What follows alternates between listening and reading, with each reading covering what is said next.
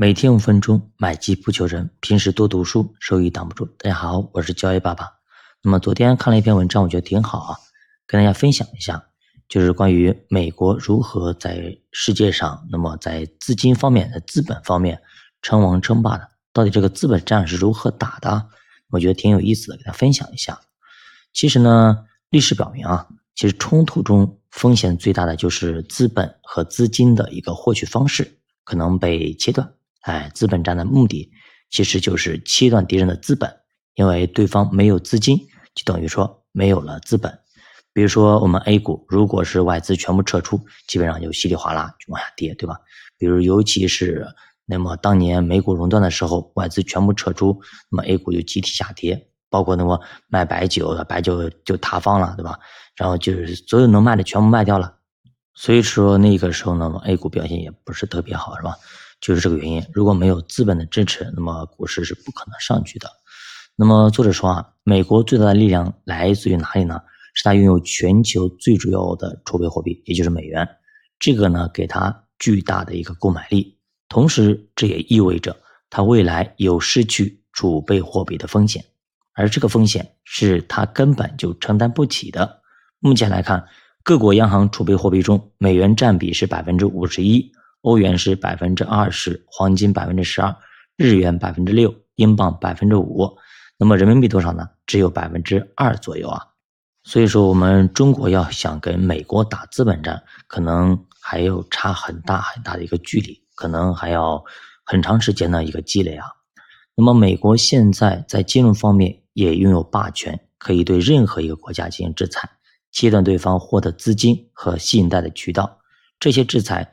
总体上是有效的，也只有他能够做到。毕竟人家印的是美元的，对吧？人家想印多少就可以印了。另外呢，美元计价的资产也是各个国家必须配置的东西。所以说，知道你们必须要买，所以说美国啊、美联储啊才可以不断的把债务哎货币化，就是我欠的债，我印一些就印过去就好了。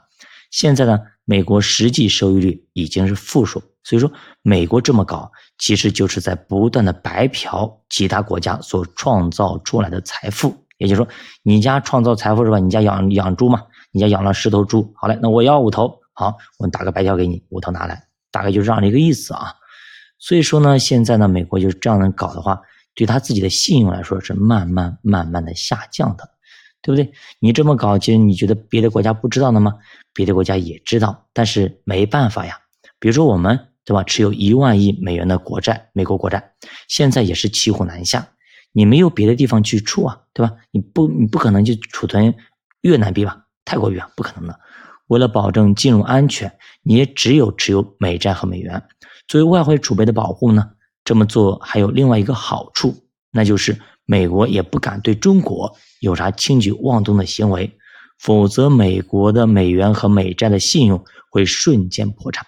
所以说，他制裁都是那些小的国家，或者是外汇储备以及美债持有不多的国家。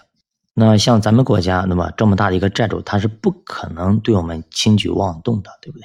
我们有那么多，他欠我们那么多钱，他怎么可能还要对我们轻举妄动呢？我们直接给抛售出去，直接把它给击垮了，对吧？啊，这两败俱伤的东西，我们一般不会这么去做啊。所以说呢，美国呢也是有的时候我们看两国很紧张，其实呢也就动动嘴皮子。表面文章做一做啊，如果他真敢对我们进行资本的一个呃战略的话，资本战的话，那么很可能让美元的这个信用瞬间崩塌。比如说你去看看当年的俄罗斯，对吧？欠债不还，最后呢导致它信用评级直接就降到零。所以对我们来说呢，这一万亿美元呢，其实呢是一种保护费啊，跟你绞杀在一起，扭在一起，你的飞机大炮也就没有用了。那么从中国来说，我们也在积极的寻找出路，比如说发展替代的人民币跨境支付系统，那么也就是 CIPS 系统来替代哎美国的一个 SWIFT 支付系统的束缚。未来呢，CIPS 系统很可能成为美元霸权的强有力的挑战。那么人民币，你别看只占百分之二的储备货币啊，但是它的潜力是非常巨大的。我们占世界贸易和资本流动的份额已经跟美国是大体相当了。那么，只要咱们人民币的汇率啊长期的保持稳定，不实行零利率或者是负利率，也没有把大量债务货币化的这种恶劣习惯，也就是随便打白条这种习惯，随便印印货币这种习惯，那么人民币的地位肯定会逐渐提升。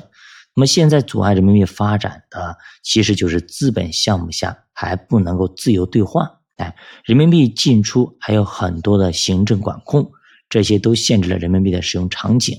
但这块也有利有弊啊，我们不做过分的开放，也让我们免受资本的冲击。美国人想搞事情也。找不到一些突破口啊。那么从我前几年去东南亚国家去旅游的情况来看，很多地方其实都很喜欢的就是美元和人民币。第一个是美元，第二个是人民币。